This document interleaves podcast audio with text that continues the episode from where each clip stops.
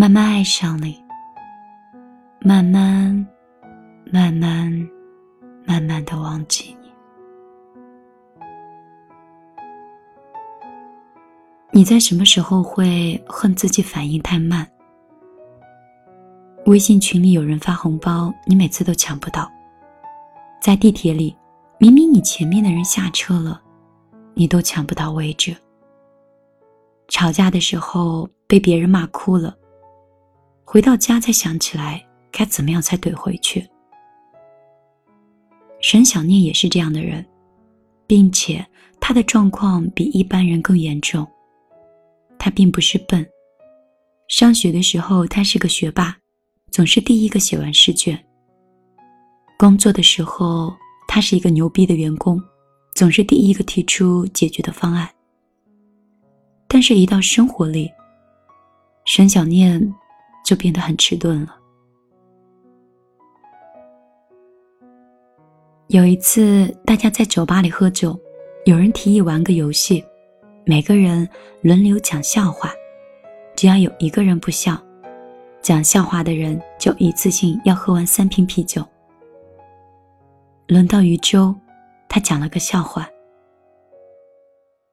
一个老师问三个学生：“你们要用什么样的东西可以将一间屋子填满？”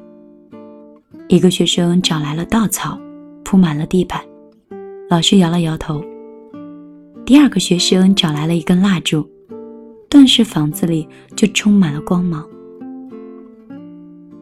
老师还是摇了摇头，因为学生的影子没有被找到。这时候，第三个学生往地板上丢了一块肥皂。没一会儿，欢快的娇喘声便充满了整个房间。笑话讲完了，所有人都乐了。余舟以为自己逃过了一劫，却发现沈小沫依然摆着一张冷漠的脸，没有一丝笑意。游戏规则是没有办法改的，余舟一口气。就干掉了三瓶啤酒。当余舟咽下最后一口酒的时候，现场突然爆出了一阵大笑。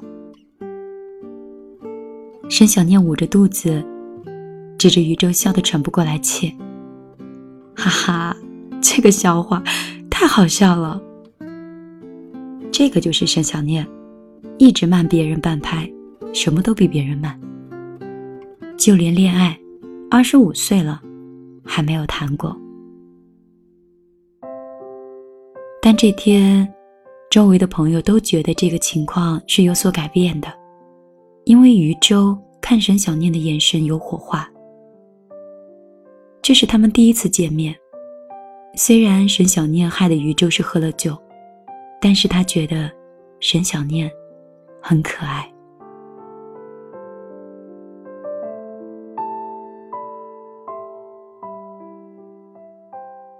余舟开始追求沈小念。有一次，余舟约沈小念去唱 K，到了 KTV，沈小念静静的听着余舟唱。余舟让沈小念也唱，沈小念就一直推辞。等到余舟去洗手间回来，却发现包间里传出了沈小念的歌声。沈小念不跑调，而且跟他的人一样，就是慢了半拍。他的歌声和伴奏好像永远都不在一个频率上。发现余舟回来了，申小念好像脸一下就红了，连忙不好意思的放下了话筒。余舟说：“哎，你知道吗？现在年轻人啊，都流行男女二重唱，咱们也试试怎么样？你先唱，还是我先唱？”沈小念看着余舟真诚的眼神，心中有一点暖暖的。这一天，沈小念第一次在这个人面前唱歌。这一天，沈小念第一次把歌唱尽兴了。有一天下雨，沈小念没有带伞，然后就直接冲进了雨里。过了一会儿，沈小念发现雨停了。就这样走了好几步，申小念才发现自己头顶有一把伞，而自己旁边呢就站着淋湿的余舟。申小念连忙把伞推到宇宙的头上，说：“谢谢，谢谢，不用。”宇宙开玩笑的说：“你居然没有发现我，我的存在感就这么低吗？”申小念有些内疚的说：“对不起，我就是我，我就是这么一个慢半拍的人。”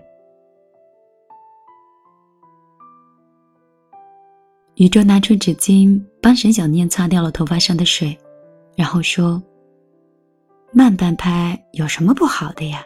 挺萌的呀。”宇宙看了一眼沈小念，说：“我就喜欢这样萌的你。”沈小念一直慢半拍，但这一刻，他却觉得自己的心跳抢拍了。这一天，沈小念和余舟。就在一起了。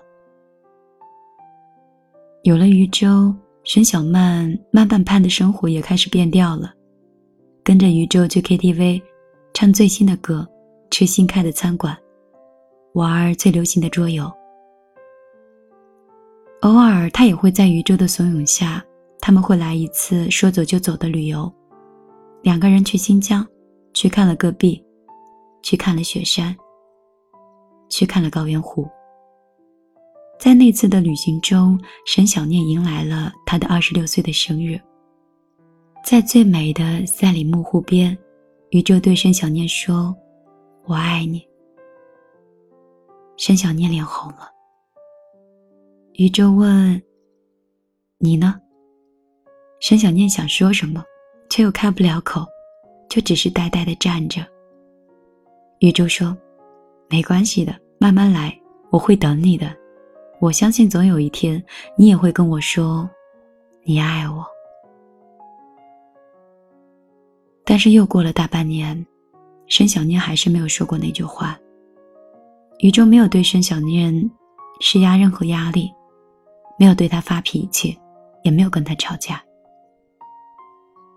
于是宇宙的工作就越来越忙，加班越来越多，两个人见面越来越少。就算是见面，宇宙看上去也是有点疲倦的，不爱说话。但是沈小念想，宇宙对自己这么有耐心，现在自己也应该更包容了。于是沈小念选择了默默的等待宇宙。有一天，沈小念跟朋友喝咖啡，突然掏出来一个毛线球。然后再掏出两根长长的毛衣针，然后就开始旁若无人的织起来。朋友吓得咖啡都从嘴里喷出来了，问他：“这大夏天的，你你这是干什么呀？”沈小念淡定的说：“这是我给余舟准备的生日礼物，虽然还有三个月，但是你知道的，我总是慢半拍，还是早点准备吧。”朋友很无语，这么老土的生日礼物。我看在流行这件事上，你不是慢半拍，你简直就是慢了半个世纪呀。沈小念不管他，还是微笑，继续开始织毛衣。余舟生日当天一大早，沈小念就打电话给朋友。沈小念说。我梦见今天早晨余舟跟我分手了。朋友说，那是做梦。申小念说，嗯，是做梦。因为余舟和申小念已经分手两个月了。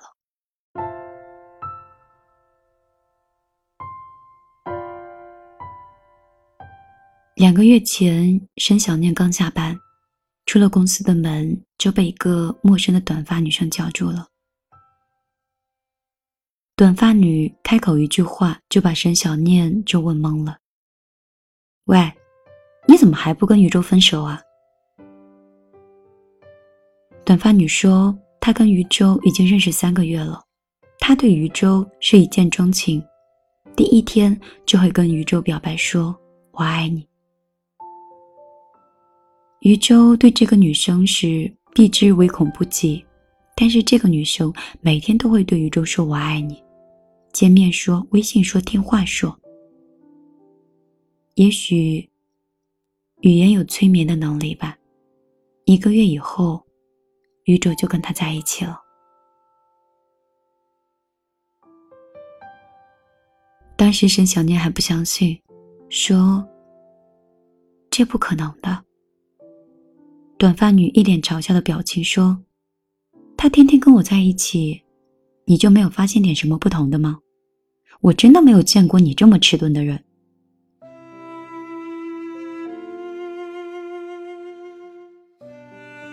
沈小念这才知道，所谓的工作忙，所谓的在加班，所谓的没有精神，不过是宇宙的冷暴力吧。很多男生都这样，他们已经不爱了，却又不想当坏人，用冷暴力的方式逼女生说分手。但沈小念还是没有反应过来，总是选择盲目的相信，总是帮他找理由。沈小念去见了余舟，就像往常一样，讲述了他今天吃了什么，做了什么，以及遇到了什么人，包括短发女。余舟沉默了。沈小念问：“为什么？”余舟说：“你总是后知后觉的，我的生日快到了，你记得吗？”估计又得到生日当天，你才会想起来吧。沈小念捏着包里还没有织完的毛衣，想拿出来，却忍住了。宇宙说：“你这样慢半拍，我好累啊。跟你在一起，就连一句我爱你我都等不到。”沈小念还是那个慢半拍的沈小念，但宇宙却不是那个。愿意再等他的宇宙了。他不爱你了，你曾经的优点在他眼里都变成了缺点。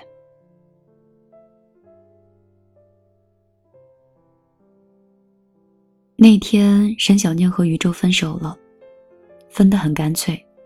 沈小念最后如宇宙所愿，变成了一个果断的人，一点也不慢半拍，一点也不拖泥带水。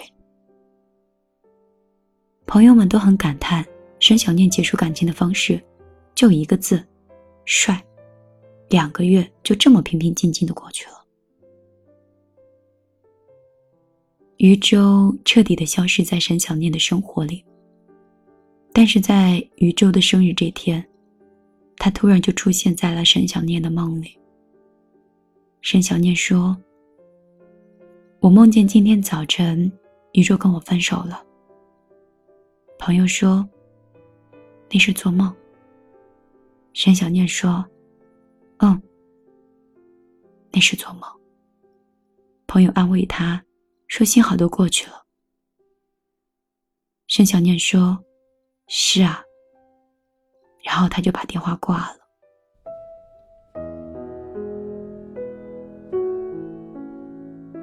沈小念摸了摸自己的枕头，因为那场梦。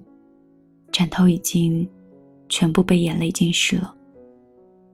沈小念从枕下拿出毛线针，然后织完了最后一针。赶在宇宙生日的当天，沈小念看着毛衣，然后说：“我爱你。”然后就抱着毛衣，大声的痛哭了。也许在生活中。我们不一定像沈小念这样慢半拍，可是，在爱情里，我们全部都变成了沈小念。因为，爱情里男人和女人是有时间差的，女人总是慢半拍的那一个。他追我们的时候，我们还没有爱上他；当我们爱上他的时候，他已经不爱了。因为慢半拍，一开始动心的人是你，结果越陷越深的是我。因为慢半拍，所以你走了，我还爱着你。有人说，慢热是怕被辜负，因为每一次都太全情投入，所以。如果你终究要离开我，请不要来爱我。毕竟，连忘记我都学得很慢的。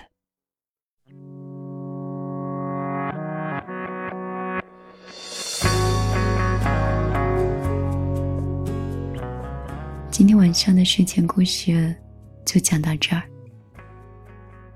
电波另一端的小米粒儿，你是慢半拍的人吗？如果你有什么想跟米粒说的话，你可以通过你手机的微信直接搜索公众账号“米粒姑娘”。米是大米的米，粒是茉莉花的粒。你可以在公众账号里给我留言，我会在节目中回复你。米粒的新浪微博依旧是米粒姑娘。在四月，也就是本月，米粒有一场直播，希望那个时候可以看到你。今天晚上就到这儿，我们明天再见，晚安，好吗？